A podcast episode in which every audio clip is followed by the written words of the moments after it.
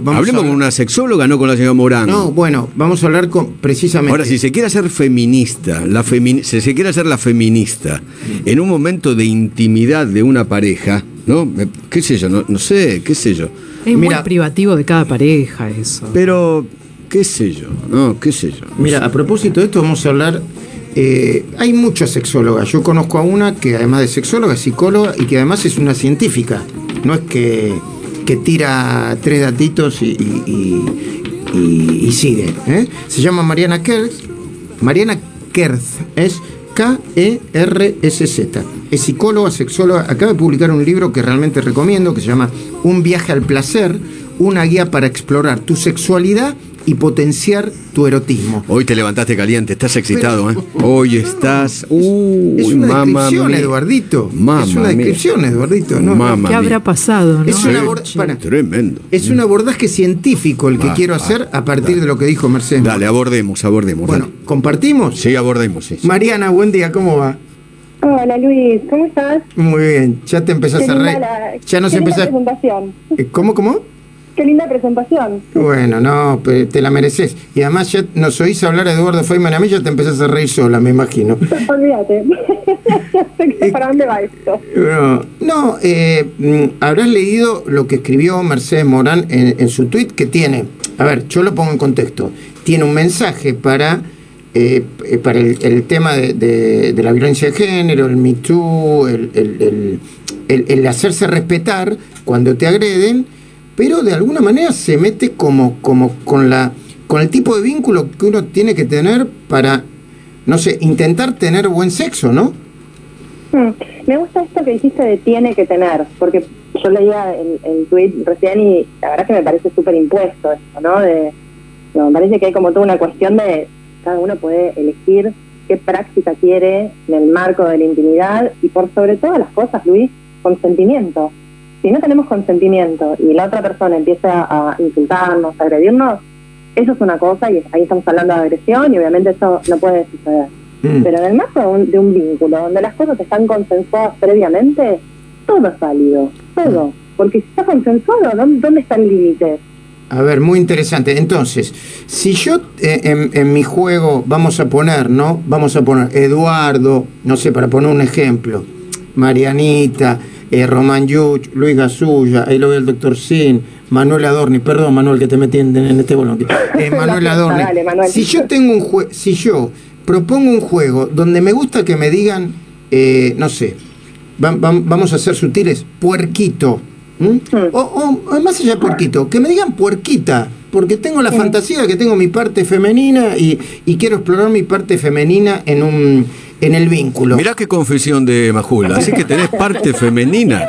Espectacular. ¿Te gusta que te digan puerquita? Espectacular.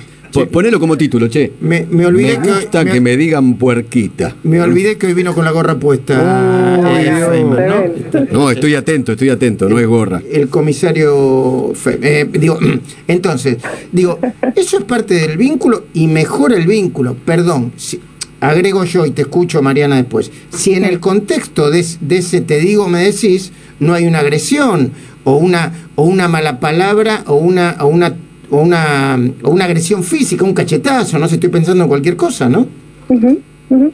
No, a ver, a mí me encanta que cada uno pueda explorar su sexualidad libremente. Eh, obviamente hay cosas que nos hacen reír, por ahí estas palabras cuando dice, bueno, como puerquita o dame una nalgada, o hay como palabras que nos hacen como reír un poco y suenan como risueñas. Pero la realidad es que es parte de la fantasía del juego. ¿Qué mejor que alimentar el juego erótico con esto, ¿no? Con, fantasía, con palabra, con acción, con acto y no quedar así tipo ameba, como bueno, dale, vení, dale, penetra, listo, dale, bueno, andate a tu casa. Pero me parece que, está buenísimo que la sexualidad se alimente y se retroalimente constantemente de esto, de, palabra, de emoción, de fantasía. ¿Qué otra cosa más que esto es la mente del modo erótico? Esto que, que yo señalo tantas veces, como conectar con fantasías, conectar con imaginación. No podemos seguir esperando que, que la sexualidad o el sexo o el coito en sí sea un acto mecánico y donde meto, saco, pongo, chao, me voy a mi casa. Me parece que es mucho más que esto. En el contexto donde las cosas están consensuadas, me parece espectacular que te digan puertita. Mm. Ahora, eh, y no tiene aunque sea una parte de razón Mercedes Morán cuando cuando plantea la idea de que de que hay una especie de dominio natural del macho sobre. Perdón, Eduardo, que me metí en, en, en- en estas complejidades. ¿eh? Sí, eh, Unas pelotudeces. No, no, pará, pará, pará. No, pero dale, dale, seguí, seguí, seguí, seguí, que me encanta, me voy a cagar de risa, dale, seguí, dale. Qué bárbaro, dale, dale, dale. ¿A dónde querés llegar? A ver, No, Mirá dale. que, escuché qué linda risa que tiene Mariana, que se mata de risa. Escu- eh, digo, eh, eh, no, eh, de cierta cosa del, del macho dominante, que entonces si soy un macho dominante te pego en la cola y te digo putita, etcétera, etcétera. ¿No se mezcla un poco eso o no? Bien, sí, puede ser, sí, digo, no, a ver, no te lo voy a descartar, pero me parece que mientras siga siendo parte de la fantasía y siga siendo consensuado por las dos, tres, diez personas que estén ahí, ¿por qué no? Una cosa es eso y otra cosa es que de la nada... Para, eh, Mariana, te voy a pedir un favor. Ya demasiado complejo es esto que estamos hablando como para meter a 10 personas, porque Feynman nos va a echar del estudio eh, a todos. ¿eh?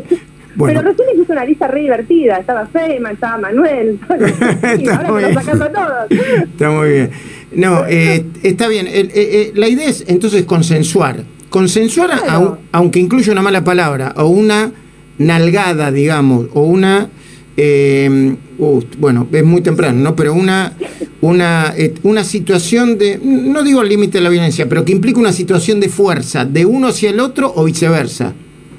Mientras todo esté consensuado, está todo perfecto. También es una realidad que muchas veces las parejas que ya saben que tienen prácticas más extremas, como por ejemplo el bondage o el sadomasoquismo, tienen palabras clave que les permite correrse o detener la situación en ese mismo momento. Y esas palabras no están relacionadas necesariamente con el acto. No, expli- eh, eh, eh, eh, explícame, explícame mejor, por favor. No, no es que lo explicas más, pero explícalo eh, para que para que se entienda, para que yo pueda entender más claramente. Aquellas personas que les gusta ejercer violencia del uno al otro en un encuentro sexual tienen palabras claves que no están salpicadas con contextos que tengan que ver con el acto en sí. Por ejemplo, si a una persona le gusta que le den nalgadas, no va a decir para en el momento que le esté molestando ya eso o que le esté generando un dolor que no es placentero. Porque si dice para, lo más probable es que la, la palabra para o stop o, o no, no. O no es no, o no es no, que es una de las banderas de no es no. Sí, pero en este contexto todo se confunde un poco. Entonces Ah. lo que se trata de hacer es usar los colores del semáforo.